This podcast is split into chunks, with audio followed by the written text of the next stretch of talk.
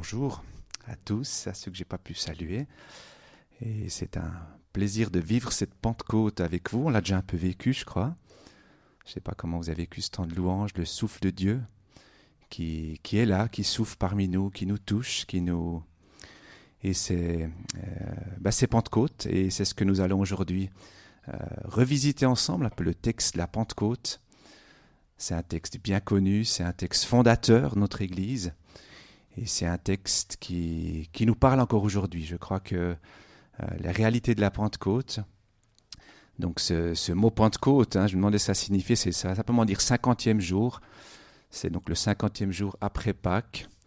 Et euh, c'est vraiment le temps, pour moi, c'est le temps zéro de l'Église. C'est un peu le pan, vous partez là. Hein. Temps zéro de l'Église commence avec, euh, à ce moment-là, Jésus est ressuscité à la tête de son Église c'est le lancement d'un mouvement. J'ai l'impression que c'est comme un mouvement qui est parti, une mission mondiale. Ces disciples qui sont là, prêts à œuvrer pour le royaume de Dieu et à le faire connaître sur toute la terre. Et on va plonger dans ce récit et puis on, verra ce que, le, ce que le Seigneur peut nous dire à l'un ou l'autre. Aujourd'hui, ici, rassemblés, 2000 ans après, pas tout à fait 2000 ans après, qu'est-ce que ça peut encore nous dire aujourd'hui? J'ai participé aussi, organisé la semaine passée à une, une, euh, formation dans le cadre du réseau, un Media Training, donc c'est une formation pour euh, la communication. Et euh, à cette occasion, on avait, le thème c'était Place aux jeunes. Donc voilà, place aux jeunes. Et puis les jeunes, vous savez, qui sont beaucoup. mais il n'y a pas que les jeunes, mais je pense quand même surtout les jeunes sur les réseaux sociaux. Et il y avait une, euh, une des, intervenantes qui a fait un atelier sur euh, comment elle est influenceuse. Je ne sais pas si vous savez ce que c'est un influenceur ou une influenceuse. Ce mot vous dit quelque chose? À tous Et puis ce mot influence, si je vous dis comme ça un peu spontanément, quand vous pensez à ce mot euh, d'avoir de l'influence hein, finalement, qu'est-ce, qui vous, qu'est-ce que ça vous évoque comme ça spontanément, d'avoir de l'influence? Spontanément. C'est positif, c'est négatif, c'est un peu publicité. Donner l'exemple. Inspirer. Bonheur, euh, meneur, meneur, pardon, oui, bonheur, meneur. J'ai pas compris. Dépendance.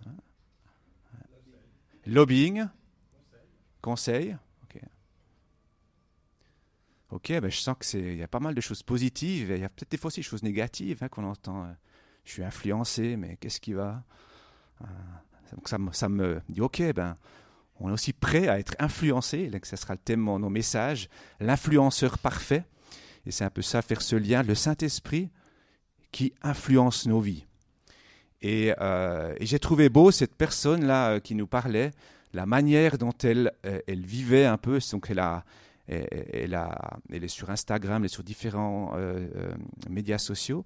Et puis elle cherche à influencer. Et puis elle expliquait un peu comment elle le faisait. J'ai trouvé très touchant.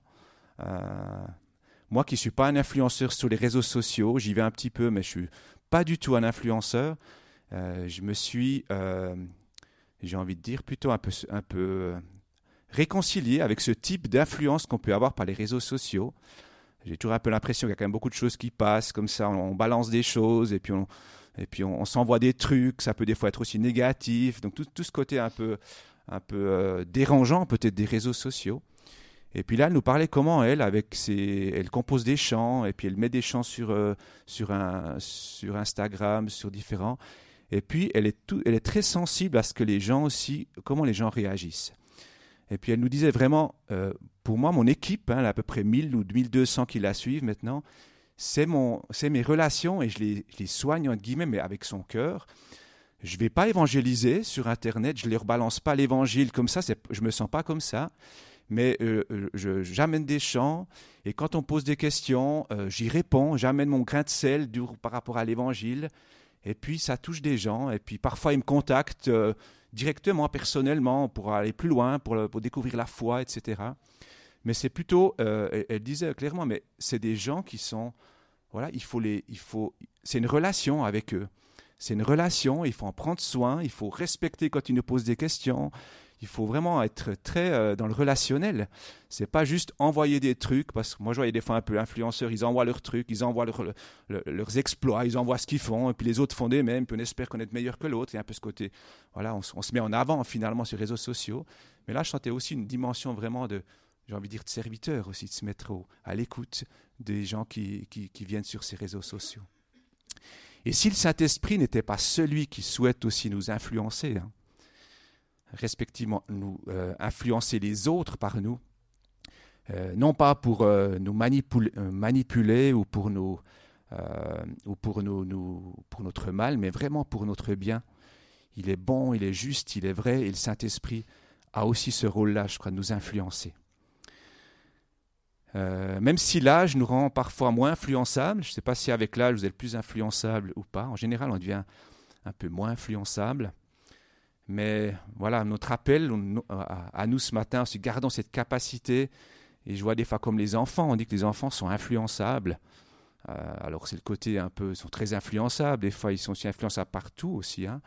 Mais euh, c'est peut-être ce côté aussi enfant qui, que Jésus a aussi a voulu dire, devenez comme des enfants. Ben, il reste influençable même si on a peut-être l'impression d'avoir tout compris, d'avoir, euh, voilà, sur certaines choses, vraiment c'est clair dans ma tête, mais gardons aussi toujours cette ouverture d'être influencé par le Saint-Esprit. On va lire ensemble ce texte de la Pentecôte qui se trouve dans Acte 2, les versets 1 à 13. Je vous invite à ceux qui ont leur Bible euh, avec eux aussi de, suivre. Donc acte 2, les versets 1 à 13. Quand le jour de la Pentecôte arriva, ils étaient tous ensemble au même endroit. Tout à coup, il vint du ciel un bruit comme celui d'un vent violent, qui remplit toute la maison où ils étaient assis. Des langues qui semblaient de feu leur apparurent, séparées les unes des autres, et elles se posèrent sur chacun d'eux. Ils furent tous remplis du Saint-Esprit et se mirent à parler en d'autres langues, comme l'Esprit leur donnait de s'exprimer. Or, il y avait en séjour à Jérusalem des Juifs, hommes pieux venus de toutes les nations qui sont sous le ciel. À ce bruit, ils accoururent en foule, et ils furent stupéfaits parce que chacun les entendait parler dans sa propre langue. Ils étaient tous remplis d'étonnement et d'admiration, et ils se disaient les uns aux autres ces gens qui parlent ne sont-ils pas tous galiléens? Comment se fait-il donc que nous les entendions chacun dans notre propre langue, notre langue maternelle? Parthes, Mèdes, Élamites, habitants de la Mésopotamie, de la Judée, de la Cappadoce, du Pont, de l'Asie, de la Phrygie, de la Pamphylie, de l'Égypte, du territoire de la Libye voisine de Cyrène, et résidents venus de Rome, juifs de naissance, ou par conversion crétois et arabe, nous les entendons parler dans notre langue des merveilles de Dieu. Tous remplis d'étonnement et ne sachant que penser, ils se disaient les uns aux autres Qu'est-ce que cela veut dire? Mais d'autres se moquaient et disaient Ils sont pleins de vin doux. Voilà ce texte, on est ici dans, le contexte général de, euh, ce texte. L'auteur, c'est Luc, vous le savez peut-être. Donc c'est le même qui a écrit l'Évangile de Luc, un médecin qui écrit euh, à Théophile. Il a dit au début du, texte, il écrit à Théophile, qui est un personnage influent de l'époque. Peut-être que ce même Théophile serait aujourd'hui sur les réseaux sociaux, influenceur, qui sait? Dans les années 60, ça a été écrit très certainement à Rome et peut-être même aussi pendant la première captivité de Paul dans cette ville. Il y a trois, particularités de ce, livre des actes que je, citerai. C'est le seul livre qui présente les débuts de l'Église. C'est un peu le, maillon hein, de liaison indispensable entre les évangiles, hein, on parle de Jésus, tout ce qu'il a fait, et puis les épîtres, surtout les épîtres de Paul, mais pas que, euh, qui nous parlent un peu de cette Église naissante. Et puis tout au long, il y a ce leitmotiv qu'on revoit dans, dans, dans, ce livre des Actes. C'est d'une part la diffusion de l'Évangile et d'autre part aussi euh, la, croissance de l'Église. Et c'est aussi ces deux éléments qui structurent tout ce livre, euh, qui débute par les témoins à Jérusalem, se poursuit par les témoins dans la Judée, Samarie, et va jusque, finalement, témoignage jusqu'aux extrémités de la terre. Hop, je suis en train de perdre mon ordinateur. Et puis finalement, c'est un livre qui est très bien écrit. Euh, c'est au niveau, au niveau aussi euh, style d'écriture, on estime que c'est un des livres le mieux écrits du Nouveau Testament avec le livre des Hébreux. Et c'est certainement dû au fait que c'était aussi destiné à des, Grecs et des Juifs, mais aussi des Grecs et des Romains cultivés, dont le fameux Théophile à qui ce, texte est adressé. Quelques mots de ce qui est avant. Je n'ai pas tout lu, mais je vous résume juste rapidement. Euh, avant, on se trouve dans hein, les derniers moments avec Jésus. Euh, Jésus avec ses disciples, les derniers moments avant qu'il quitte.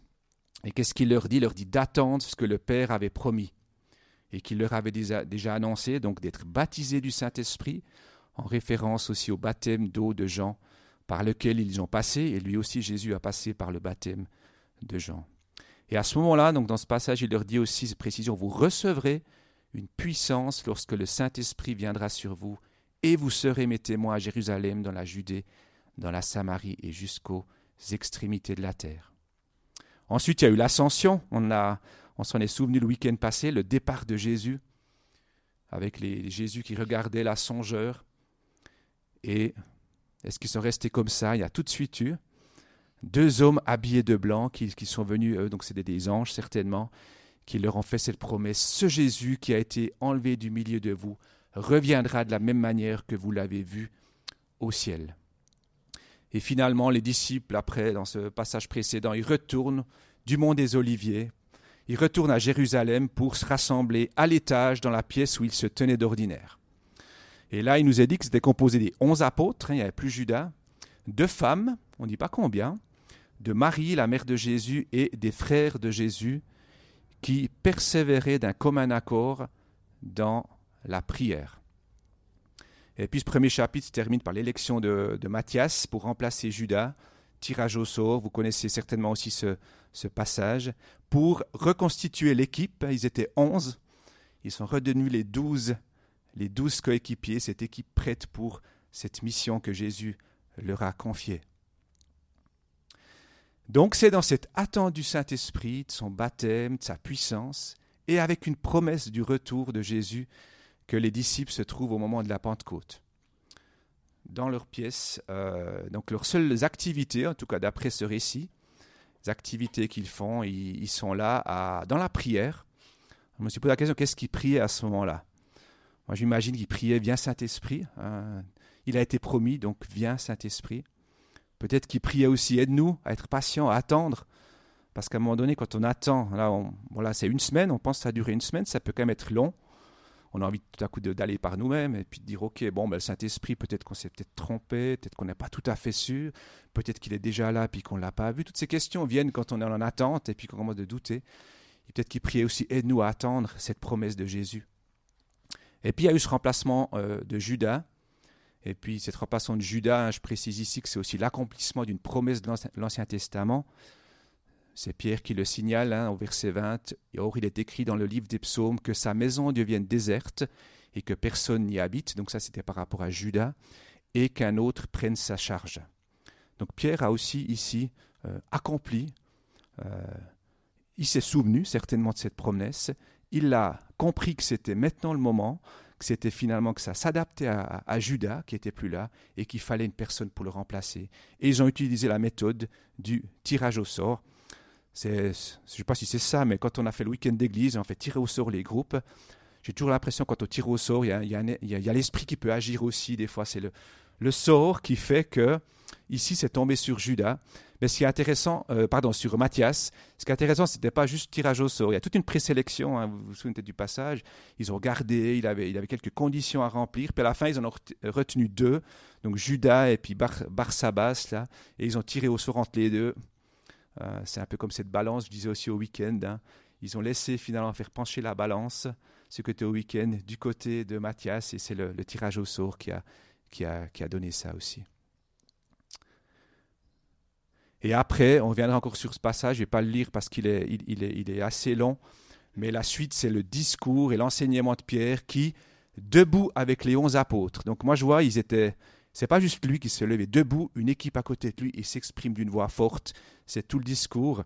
Donc il présente aux gens qui sont là, euh, euh, il, leur explique ce qui se passe, il leur rappelle les promesses de l'Ancien Testament, tellement qu'ils arrivent que les gens, je cite, eurent le cœur vivement touché et dirent à Pierre et aux autres apôtres, Frères, que ferons-nous? Question. Puis la, Pierre, hein, toujours avec cet esprit qu'il a reçu, avec cette puissance aussi qui était en lui, du tac au tac, il leur répond, Changez d'attitude et que chacun de vous soit baptisé au nom de Jésus-Christ pour le pardon de vos péchés, et vous recevrez le don du Saint-Esprit. En effet, la promesse est pour vous, pour vos enfants, et pour tous ceux qui sont au loin, et aussi grand nombre que le Seigneur notre Dieu les appellera. Et les conséquences sont quand même les conséquences de ce discours et de ce, Saint-Esprit qui agissait, un témoignage puissant de la présence de Dieu. Hein. vous, vous savez, il y a eu un nombre de disciples qui a augmenté de 3000 en un seul jour. Et il nous a aussi dit que le Seigneur ajoutait chaque jour à l'Église ceux qui sont sauvés.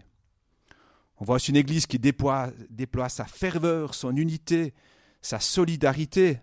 Il a dit qu'il persévérait dans l'enseignement des apôtres, dans la communion fraternelle, dans la fraction du pain et dans les prières. La crainte s'emparait de chacun, il se faisait beaucoup de prodiges et de miracles par l'intermédiaire des apôtres. Tous ceux qui croyaient étaient ensemble et ils avaient tout en commun. Ils vendaient leurs propriétés et leurs biens et ils en partageaient le produit entre tous en fonction des besoins. Chaque jour, avec persévérance, ils se retrouvaient d'un commun accord au temple, ils rompaient le pain dans les maisons et ils prenaient leur nourriture avec joie et simplicité de cœur. Et nous lisons au dernier verset de ce chapitre que cette première Église était composée de disciples qui louaient Dieu et avaient la faveur de tout le peuple. On reviendra tout à l'heure sur, sur ce verset. J'ai comparé un peu les versions aussi, c'est toujours intéressant et je vous invite aussi à le faire si vous prenez le temps euh, de, comparer toujours les versions de la Bible. Là, j'en ai pris cinq Second 21, Bible du Semeur, Nouvelle Bible Second, Nouvelle Français courant, euh, Français courant et la Taube, la traduction œcuménique de la Bible. Et il y a très peu de différence entre ces textes. Euh, et je pense qu'une des raisons, c'est que c'était des, textes de, qualité aussi, des, des, mots utilisés qui étaient suffisamment clairs et qui ne nécessitaient pas forcément beaucoup d'interprétation, déjà des scribes qui ont copié ces textes, mais aussi des traducteurs euh, par la suite. Donc, euh, ces éléments identiques ou quasi identiques, c'est aussi ça que j'ai pris un peu comme fil conducteur du message. C'est aussi ça qui est pour moi le plus, manière, le plus, le plus pertinent. Et puis, les quelques divergences que j'ai aussi retenues, quelques-unes sont aussi intéressantes, qui sont plutôt liées un peu au comportement des gens qu'il y a eu durant cette Pentecôte, donc plutôt dans l'émotionnel. Donc là, quand on est dans l'émotionnel, des fois, c'est un peu plus difficile à mettre des mots dessus et on voit des différences aussi euh, intéressantes. Donc voilà un peu ce que j'appelle toujours le monde derrière le texte, le monde du texte, mais venons-en à ce que ce texte nous dit aujourd'hui quand on, quand on le lit. Et j'ai retiré trois choses par rapport à Saint-Esprit qui nous influence. Tout d'abord, euh, c'est un influenceur qui transforme les disciples. Et je voudrais, première chose, relever qu'il est dit ici qu'ils étaient réunis, ils ont donc ils ont reçu le Saint-Esprit attendu et qu'il y a une, vraiment une universalité du don du Saint-Esprit pour les croyants. Ils l'ont tous reçu. C'est précisé. Donc, ce n'est pas juste quelques personnes. Donc, ils ont tous ça et ça les a transformés. Ça les a même bouleversés. Si chaque disciple qui était là euh, a, été touché par le Saint-Esprit qui a été donné. Et concrètement, qu'est-ce qui, s'est passé? Qu'est-ce qui les a transformés? Donc, il est dit d'abord qu'ils se sont mis à parler diverses langues. Alors quand on est baptisé du Saint-Esprit, ça, peut se manifester par le fait qu'on parle en langue, hein, qu'on parle une langue qui nous est inconnue, on parle du parler en langue, que certainement plusieurs d'entre vous euh, pratiquent aussi, de parler dans une langue qu'on ne sait pas ce que ça veut dire. Euh, personnellement, je l'ai aussi, je parle aussi en langue, je ne sais pas ce que je, dis. Donc ça s'est passé au niveau du baptême aussi, que j'ai été touché par l'esprit, que j'ai commencé à parler une langue qui m'était euh, inconnue. Mais au-delà de ce, don que Dieu peut donner, et, j'invite et j'encourage, c'est peut-être qu'il y a des personnes parmi nous qui, souhaitent recevoir le, don du parler en langue, et aujourd'hui le Seigneur peut encore le donner. Peut-être que vous l'avez demandé, peut-être que vous l'avez, vous l'avez une fois demandé et vous ne l'avez pas reçu, mais vous pouvez toujours demander. Et ce qui est important, c'est de demander et d'attendre et, de rester à l'écoute. Et le, Seigneur peut aussi nous donner ce don, parmi d'autres dons qu'il peut aussi nous donner. Mais au-delà de ce don, du parler en langue, des dons du Saint-Esprit en général, euh, on voit ici que l'Esprit Saint influence leur manière de, la manière de nous exprimer finalement. Ici, il éveille dans toutes ces personnes la louange et l'adoration. Je le précise, mais ils n'ont pas parlé une langue euh, charabia que personne ne comprend. Ils ont, commencé à parler des langues existantes et il nous a dit que c'était. Euh, il parlait des merveilles de Dieu, des œuvres accomplies par Dieu. Donc, euh, selon les versions, on parle des merveilles de Dieu ou des œuvres. Donc, moi, je vois les merveilles, c'est plutôt un peu qui est Dieu aussi, de, plus dans ce qu'il est, et les œuvres plus ce qu'il fait. Donc, dans ces différentes langues, ils se sont mis à louer Dieu, à dire tout ce qu'il faisait. Deuxième influence, ils ont pris de l'assurance et de la confiance. Ils étaient un peu dans leur lieu secret, ils attendaient, tremblants, ils ne savaient pas trop ce qui allait se passer. Là, ils sortent, ils sont touchés par l'Esprit de Dieu pour annoncer cette bonne nouvelle. Et puis, euh, santé. Et puis, pour ce discours de Pierre dans les versets suivants nous donne vraiment aussi cette assurance qu'il a pris euh, euh, pour parler devant, devant le monde ici, en l'occurrence. Et je vois un peu ce. C'est comme un, canal à travers lequel il s'exprimait hein, sans bien comprendre ce qui se passait. Et je sais pas, c'est parfois aussi notre, euh, euh, c'est parfois aussi ça quand l'esprit nous transforme. Est-ce qu'on fait pas des fois des choses où on parle d'une manière qui nous surprend nous-mêmes? Et je sais pas si ça vous est déjà arrivé, on dit quelque chose à quelqu'un, et puis on se dit mais ouais j'ai dit ça, mais pourquoi j'ai dit ça? Je me surprends de lui avoir dit ça. Euh, des fois, on, fait des choses qui nous surprennent aussi. Donc ça, ça peut aussi être... Euh, on laisse des fois simplement ce canal. C'est clair, ça passe par nos pensées, par notre cognition et tout. Mais parfois aussi, on est, Dieu, Dieu ou le Saint-Esprit nous pousse à dire des choses qui nous surprennent nous-mêmes. Et puis cet événement est un signe non seulement de la, de la, transformation des personnes, mais aussi de la manifestation de la puissance de Dieu qu'ils avaient besoin à ce moment-là. Et ce phénomène surnaturel hein, permet, ce miraculeux, permet aussi aux disciples de réaliser que Dieu continue d'agir.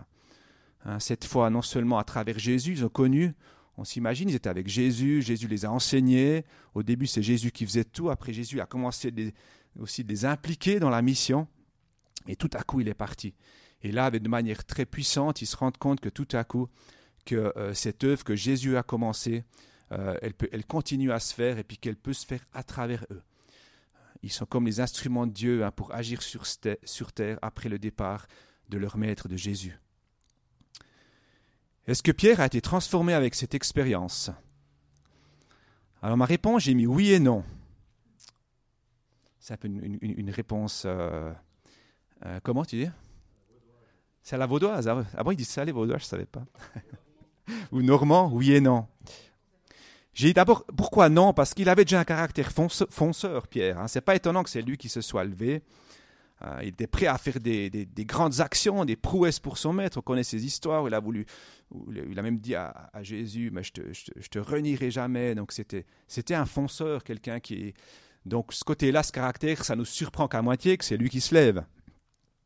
Et en même temps, oui, parce que je pense pas qu'il aurait pu faire ce qu'il a fait avec autant d'assurance, surtout après les quelques casseroles qu'il s'est pris aussi. Euh, et puis que ça a eu un résultat si époustouflant. Donc je vois, ses capacités naturelles ont été décuplées pour en faire ici un prédicateur, un enseignement euh, puissant. Et ici, nous disons qu'il n'a pas agi seul, hein, et je pense que c'est peut-être sa tendance naturelle. Les fonceurs, c'est des fois ça, ils vont seuls en avant. Mais on a lu, il était debout, les, autres à côté de lui. Et puis à la fin, il a aussi dit euh, un autre passage où il est euh, quand il répond, et quand il répond aux gens qui posent la question, qu'est-ce qu'on doit faire Il a dit que Pierre et les apôtres qui étaient avec lui lui répondirent. Donc on sent vraiment le travail d'équipe ici. Pierre s'est rendu compte, seul je ne peux pas. On forme maintenant une équipe, on est, on est nouveau 12, on a remplacé encore le Daignon, on est l'équipe au complet, et maintenant on, doit travailler en équipe. C'est moi qui ai pris la parole, parce que je, suis un peu le, plus, courageux peut-être de l'équipe, j'y vais, mais vous êtes avec moi les amis. Donc vraiment, quand l'influence de Saint-Esprit nous transforme, notre personnalité, nos compétences, nos dons sont d'une part valorisés, mis en évidence et, en même temps, euh, il nous transforme, il nous apporte la vie, la guérison. Je pense que Pierre a aussi eu besoin d'être guéri, la transformation de notre être intérieur. Le deuxième influenceur, ou bien, la deuxième dimension de l'influence, c'est l'influenceur qui agit dans le monde à travers les disciples. Et ce qui s'est passé à Pentecôte, il a dit que ça fait du bruit. Et j'ai bien aimé dans la taube, il, remplace ça fait du bruit à faire répandre une rumeur. Donc, euh, bon, c'est un peu les deux choses, mais ça va encore plus loin. Hein. Ce n'était pas juste le bruit. Je pense qu'il y a eu un bruit audible qui a, qui a eu lieu avec les, ses disciples qui parlaient, etc., qui louaient Dieu. Il y a eu un, bruit, mais en même temps, c'était une rumeur qui s'est répandue. Et ça, ça a marqué les personnes qui ont aussi assisté à, ce, à cette chose miraculeuse et, et qui ont voulu, euh, soit, soit les premiers, soit ceux qui ont suivi, je me suis posé la question combien de temps a duré ce phénomène. On ne dit pas, ça peut être duré quelques minutes ou quelques heures, on ne sait pas, mais il y a un phénomène extraordinaire qui a fait du bruit et qui a attiré. On pourrait dire aujourd'hui, ça fait le buzz hein, sur, euh, sur les sites. Tout à coup, il y a plein de monde qui en parle. Ça fait, comme on dit, à un moment donné, ça devient euh, endémie, viral, voilà, ça devient viral, mais un virus positif. Ça devient viral, c'est tout le monde en parle et presque dans quelques minutes, le monde entier le, le, sait. Et je pense que c'était de, cet ordre-là, le bruit qui a eu, la rumeur qui s'est répandue. Euh, et on voit les réactions sont vives et puis contrastées. Et puis c'est aussi là que j'ai vu plusieurs mots différents pour exprimer un peu les réactions des gens entre les différentes versions. Au verset 6, on parle de stupéfaction, profonde surprise, bouleversement, plein désarroi. J'imaginais, ils étaient juste là, oh, plus rien, paralysés, la bouche qui pend, quand on est vraiment surpris. Euh, la, mâchoire qui tombe, euh, paralysé. Tac. Et après le verset 7, étonnement, admiration. Tout à coup, il y a l'étonnement, de l'admiration, euh, émerveillement, il a dit stupéfaction. Et ce choc, hein, ce premier choc, il est suivi d'un mélange d'admiration et d'incrédulité je résumerai Waouh, c'est incroyable. Quand on dit Waouh, c'est incroyable ce qui se passe, il y a toujours un peu les deux. On y croit un peu, mais en même temps, on est, on émerveillé, mais on n'est pas sûr. On, se demande si ce n'est pas un peu une tricherie ou que, ou que sais-je qui peut arriver dans ces situations euh, extraordinaires. Et puis, fin du verset 7, verset 8, le raisonnement, hein, c'était de ces érudits, aussi de ces juifs euh, pieux qui étaient là, liés à de, l'incrédulité, les amène à se demander mais ne sont-ils pas tous galiléens? Le doute qui vient. Comment se fait-il que nous les entendions chacun de notre propre langue, notre langue maternelle? Il semble donc que les, Galiléens avaient cette réputation, ils étaient considérés par les Juifs, surtout ces Juifs qui résidaient à l'étranger, un peu cette euh, diaspora juive, et par les Juifs de Jérusalem et de la Judée élargie, comme des personnes plutôt sans instruction, voire un petit peu arriérées culturellement. Et ça pourrait expliquer aussi cette, euh, cette question qu'ils ont posée. C'est juste pas possible que ces gens parlent toutes ces langues ces Galiléens qui sont, qui sont là, ces apôtres. Et puis finalement, verset 12, une partie de ces Juifs venus du monde entier ou presque réfléchissent et se demandent les uns aux autres qu'est-ce que ça veut dire? Pendant qu'une autre partie se, se moque, hein, ils disent ils sont pleins de vin doux. Euh, Nouvelle Français courant, ils disent simplement ils sont complètement ivres, ils sont complètement bourrés, on pourrait dire aujourd'hui, euh, en les voyant euh, parler comme ça dans toutes, dans toutes ces langues. Et quand l'Esprit nous habite et que nous, et nous inonde nous, et que nous collaborons avec lui, ça peut aussi provoquer des réactions parmi les gens qui nous entourent, surtout s'il y a des phénomènes inexplicables de l'ordre du miraculeux, soit une admiration ou un questionnement salutaire, et je pense là les questions ont amené finalement aussi à toutes ces conversions, ou alors de la moquerie et du mépris. J'ai l'impression qu'aujourd'hui, on est plutôt dans une société où c'est moins la moquerie, mais plutôt euh, soit l'indifférence qui nous, qui, quand on parle à quelqu'un de Jésus, bon, bah, c'est bien pour toi, c'est un peu de l'indifférence, ou alors de l'intérêt réel. Et je pense que c'est aussi une chance de ceux qui sensibles aussi à la moquerie, au mépris, disent maintenant aujourd'hui il y a peut-être moins de risques si je parle d'évangile qu'on se moque de moi. Euh, je peux au, pire avoir de l'indifférence, qui peut des fois aussi être douloureuse, l'indifférence. Hein. Ce n'est pas forcément plus facile à, être confronté avec l'indifférence, mais il peut aussi avoir un réel intérêt pour Dieu. Donc un encouragement à nous tous aussi à, témoigner, à oser aussi euh, parler de ce qu'on vit avec Dieu autour de nous.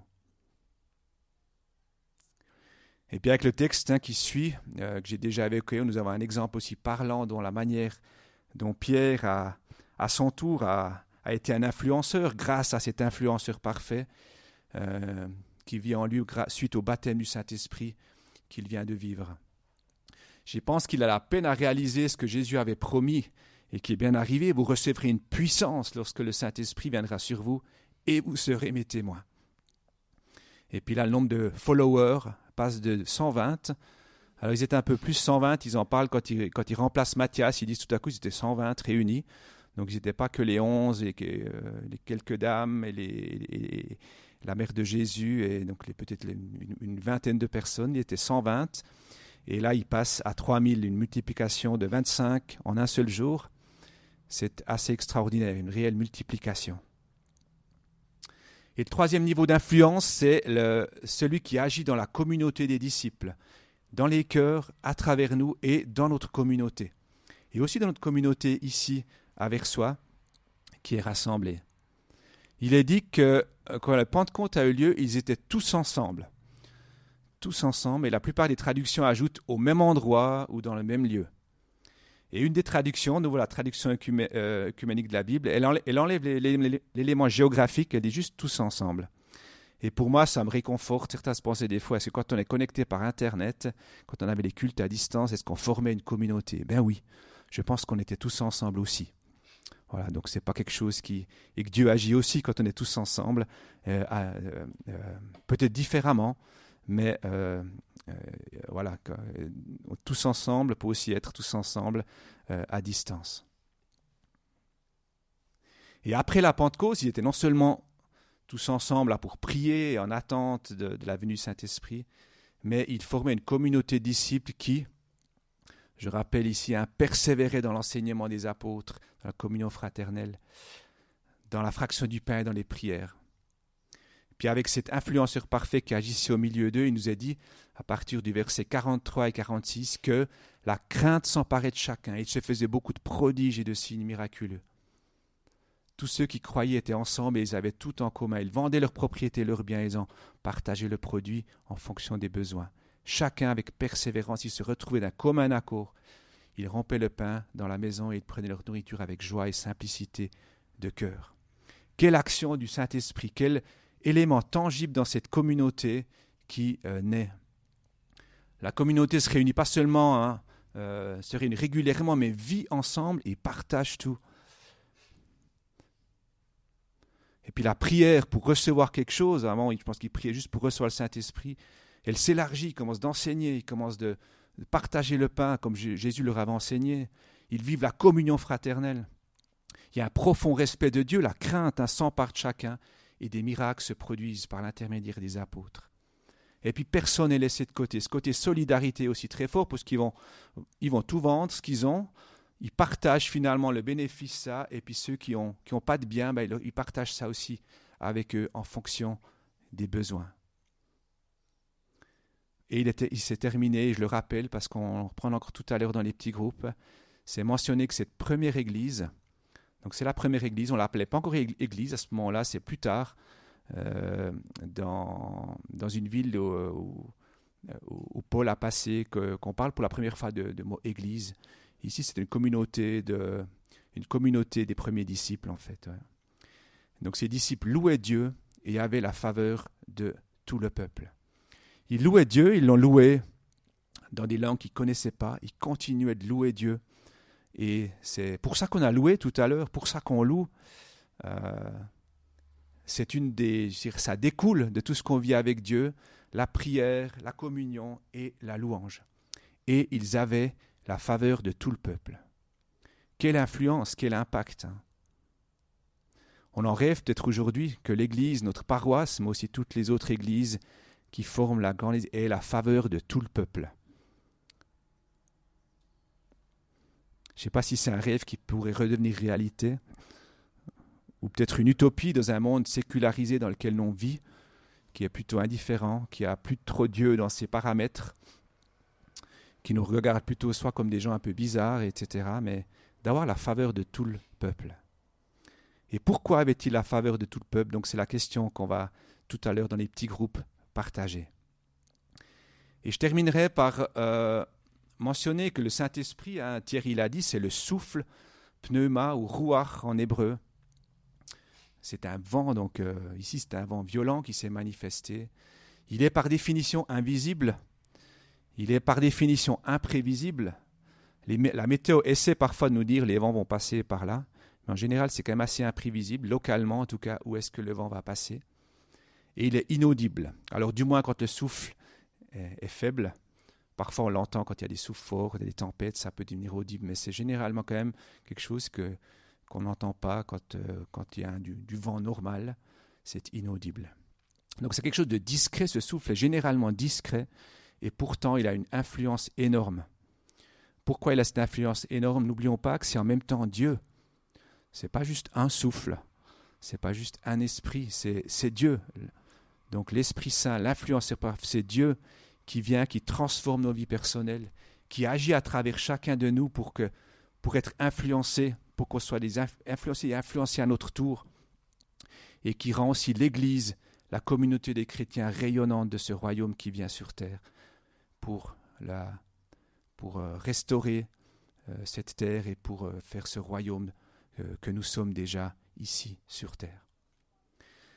La Pentecôte, c'était un rendez-vous unique dans l'histoire, même s'il y a eu des formes de répliques, hein, notamment dans les mouvements de réveil. Et je signalerai en particulier ce qui s'est passé aussi en février dernier dans l'université de Asbury aux, USA. Est-ce que vous avez entendu parler de ça? Qui est-ce qui a entendu parler? Est-ce que c'était viral comme information? Non, ce n'était pas tout à fait viral. Quelques personnes. Donc il y a eu quelque chose un peu un réveil qui s'est passé.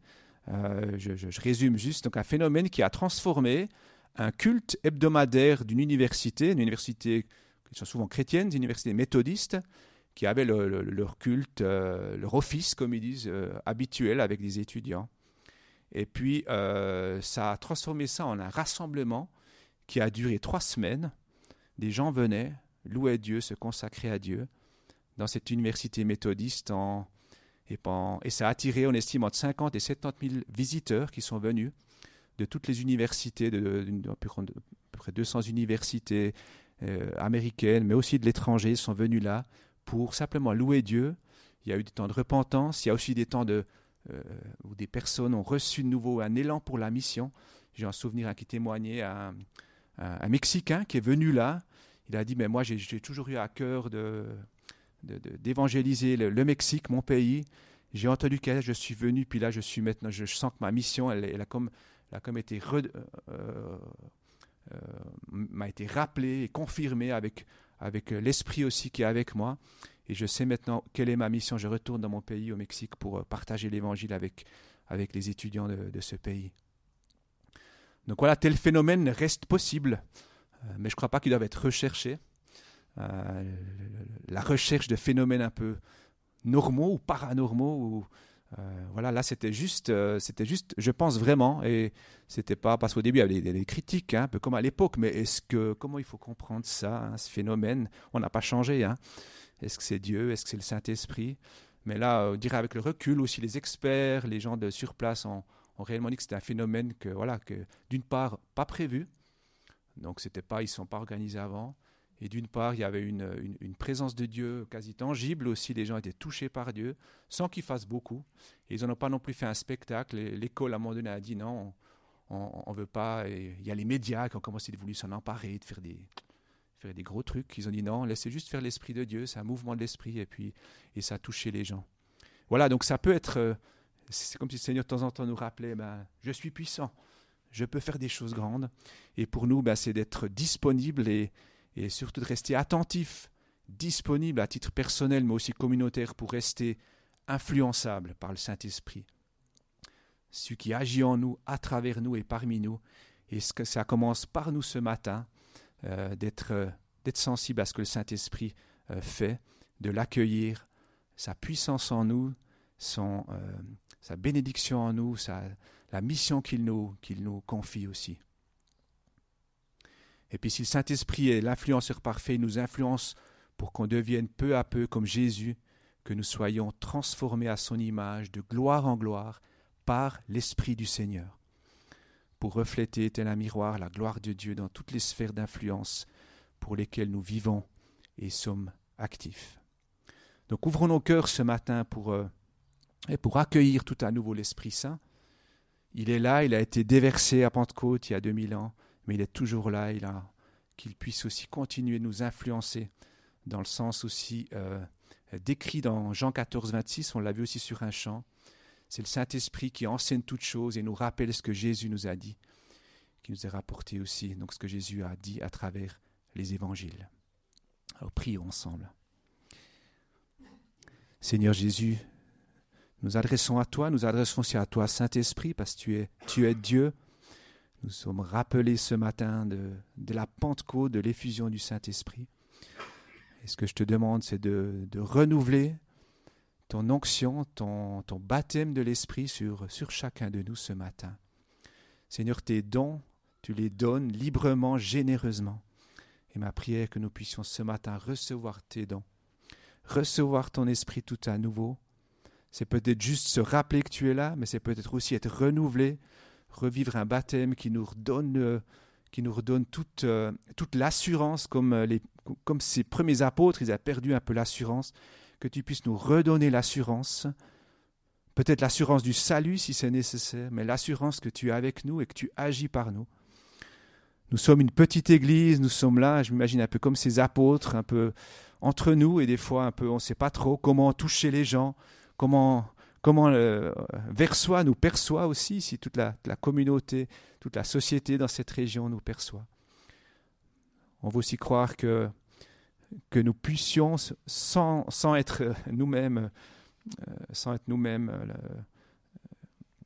euh, avec toute humilité, que que notre Église puisse aussi obtenir une faveur, mais une faveur euh, parce qu'elle verra à travers nous aussi, ici et dans cette région, que nous portons un message qui les touche, un, message cohérent, et que nous puissions aussi, euh, que d'autres soient touchés par ton évangile, à travers notre communauté, à travers chacun de nous ici.